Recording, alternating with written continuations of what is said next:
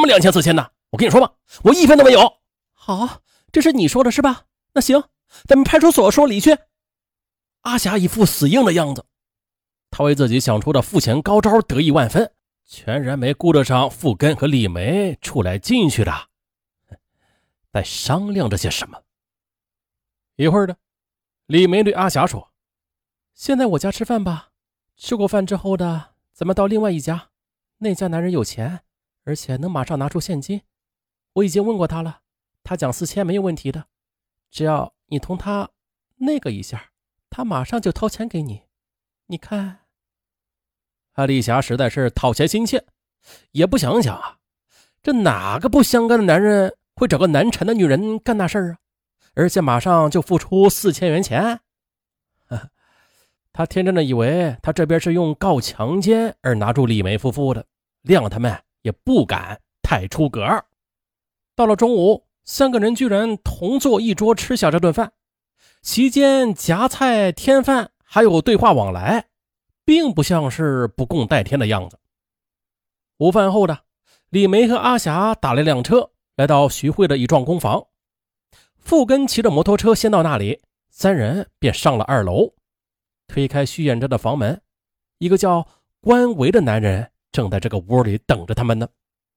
接着，李梅等人就按照早已经商量好的程序来下手。阿霞一进到房门，李梅迅速拿起门后的一件黑色的外套，捂住了阿霞的头。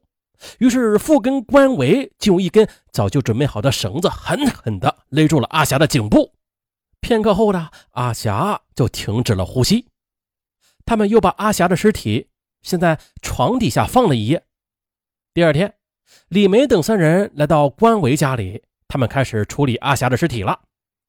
关维和李梅的丈夫。用刀子先把血给放了出来，等血放的差不多的时候，他们就分别的又割下了死者的器官。他们将切不碎的尸体部分装到了蛇皮袋，又放上了重物，丢到黄浦江毁尸灭迹。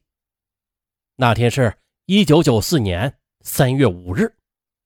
第二天傍晚的，两男一女三个人又拎着几只袋子向黄浦江的码头走去。从他们走路的样子来看，拎着的袋子有些分量，他们就像是一般的摆渡客那样买好船票上船，然后就捡靠在船边的地方站定。与一般的摆渡客不同的是，他们的脸上并没有急于回家的表情。三人之间呢也不讲话。轮船快要靠岸的时候，客人们纷纷的朝着船头挤，可是这仨人呢不是很急啊。等大部分客人都下完了。他们这才紧赶几步下船，随后他们又买好返程的船票，又坐上船回到浦西。可是这时的他们手中的袋子已经不见。咱们再来说阿凤。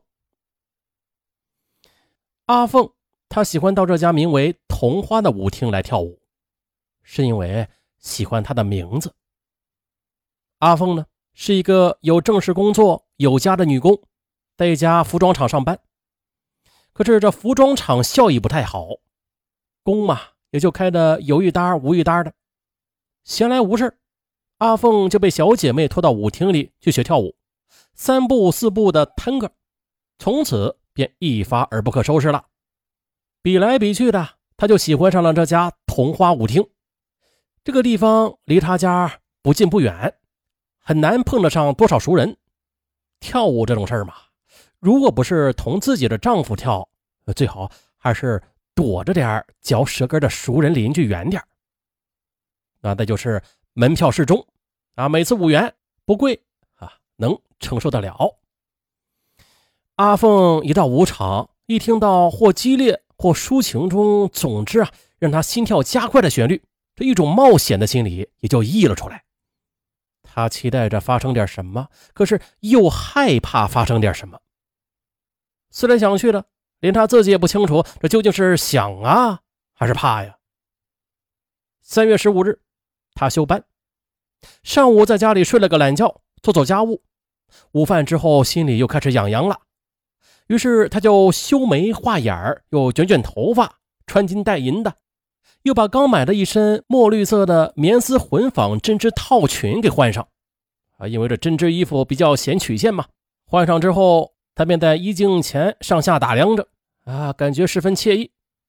又穿上一件浅米色的真丝长风衣，啊，平平袅袅的就出了家门，来到舞厅，发现呢，这桐花舞厅下午场的客人不多，而且都是上了年纪的。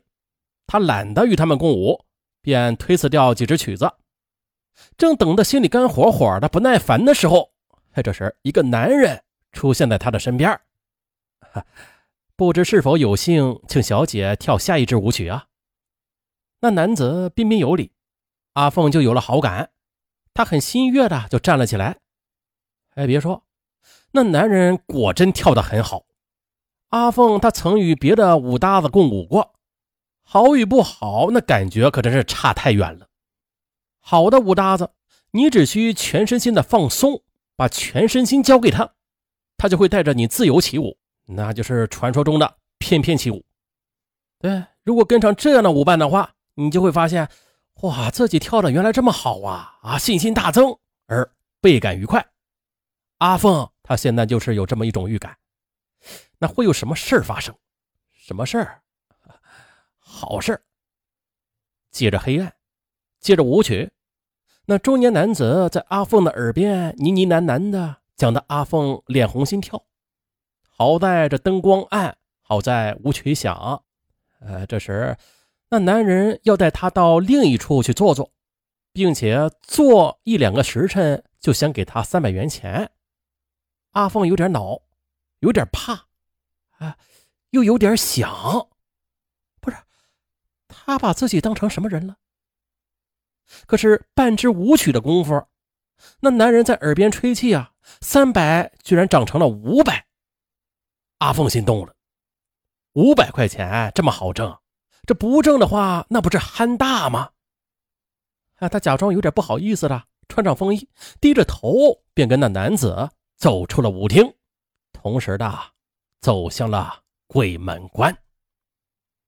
第二天傍晚的，一女两男三个人，与前一次相同的时间，又拎着相同的袋子走出房门。他们不讲话，但是行动却很默契。他们脚步匆匆的走到黄浦江边。与下班摆渡的客人一道去买票啊，上船过江，船到江岸，三人下船，又买好返程的车票啊，船票，脚步匆匆登船往回走，手中的袋子照例的又不见了。此时日落把江水搅得暖暖的，可是照在他们三个人的脸上却是冰冷冷的。这镜头一晃啊，我们又来到了。素玉舞厅，三月二十四日下午，一个叫玉兰的无业女性随懒随闲的闲渡到舞厅门口。只见他腰肢扭了两扭，几个眼风朦朦胧胧的就闪出去，一下子就网到了一条鱼，一个看上去有型有款、囊中有货的男子。那男子朝着玉兰走了过来，问他跳舞吗？玉兰点点头。点的很有味道。那男人主动伸出胳膊，让玉兰挽住他，又主动的买好舞票，两人双双的走进了舞厅，也就是三支舞曲的晨光吧。两人双双又走出来，看那样子已经很亲昵了，已经计划好下一步要去哪里，要做什么了。此时的玉兰，她就心甘情愿的跟上那条她以为是上钩了的鱼走了。不过从此，她就再也没有回来过。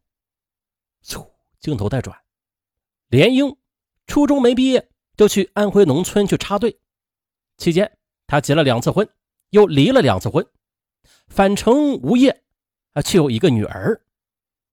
连英多数生活都是来源于自己的身体，他是做皮肉生意的，用皮肉生意来养活自己和女儿。前天呢，他接到一封信，说他女儿在深圳因为卖，被有关部门给扣下了，对方要他拿一千元去赎。哎，他怎么与当娘的一个命啊？连英叹息，赎金一千元，还有路费和住宿费呢，这不又得一千元吗？此时的连英哦，对着那张薄薄的信纸，连哭的念头也没了。他知道眼泪是救不了女儿的，那得用钱，而是最快捷的挣钱路子。嗯，还是自己的身体。四月八日下午的，连英在他那暂栖身的小屋里精心化妆。他在半个月前的就把头发染成了红色，自己的头发本来是泛黄。